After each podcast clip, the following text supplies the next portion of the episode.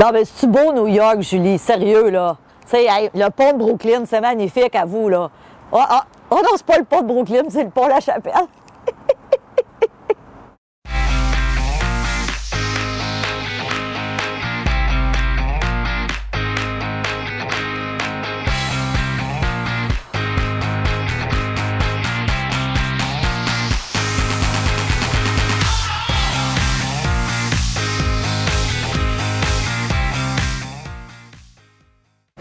Bonjour et bienvenue à Mastef TV, votre télé inspirante. J'espère que vous allez bien. Alors, je suis à New York.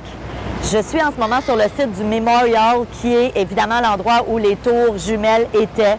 Et c'est un endroit assez spécial. Les gens viennent se recueillir. On voit en arrière tous les noms des, personnes qui sont décédées. Il y a des gens même qui viennent porter des fleurs encore aujourd'hui.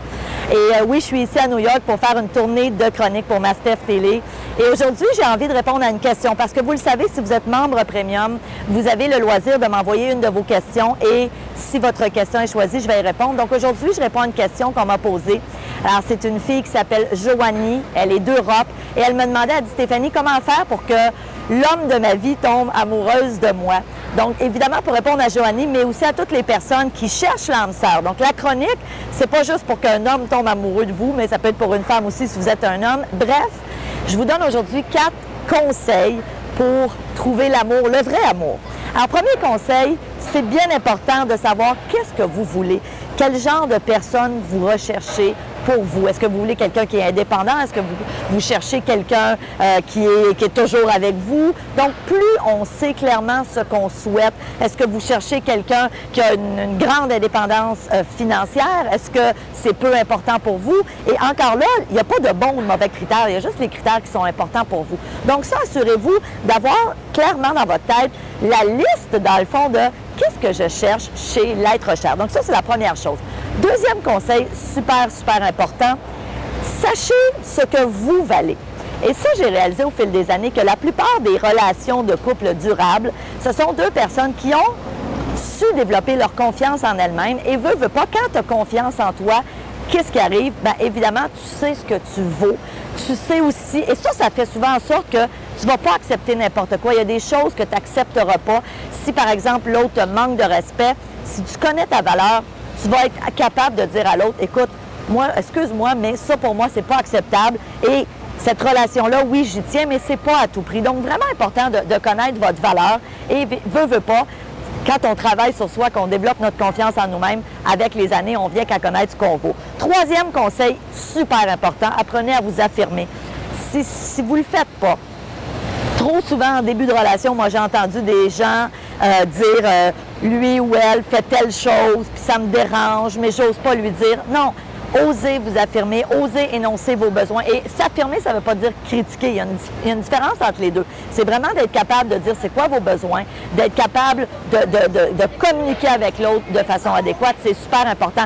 Et vous savez quoi? Apprendre à s'affirmer, c'est quelque chose qu'on peut apprendre, qu'on peut développer. Donc, c'est une bonne nouvelle.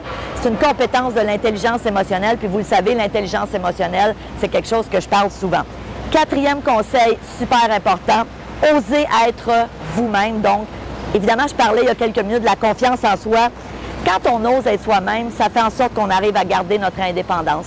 Ça fait en sorte qu'on ne change pas pour l'autre. Je ne sais pas si vous avez vu le film. Le nom du film m'échappe, mais c'est Julia Roberts, l'actrice qui jouait dans ce film-là. Et à chaque fois qu'elle rencontrait un nouvel homme dans le film et qu'ils allaient au restaurant pour déjeuner, le gars lui demandait comment tu prends tes œufs, puis elle lui disait toi comment tu les prends, et elle prenait toujours ses œufs de la même façon que son nouvel amoureux.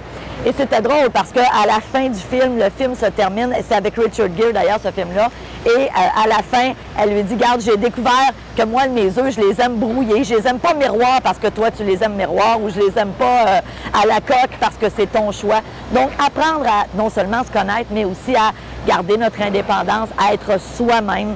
Dites-vous une chose, la personne qui va entrer dans votre vie si vous n'êtes pas en couple en ce moment, vous voulez qu'elle vous aime pour vous, pas pour la façade que vous vous êtes donnée.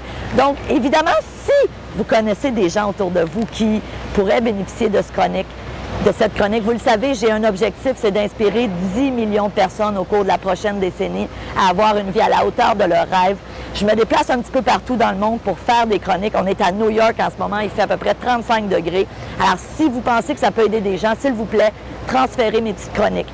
Maintenant, si vous êtes membre premium, je vais vous inviter à aller voir la prochaine entrevue que j'ai réalisée dans laquelle je vous donne d'autres conseils pour justement euh, avoir une relation durable. Parce qu'à partir du moment où on a attiré la personne que, que l'on convoitait dans notre vie, maintenant, il y a des choses aussi à travailler pour faire en sorte que cette relation-là dure dans le temps.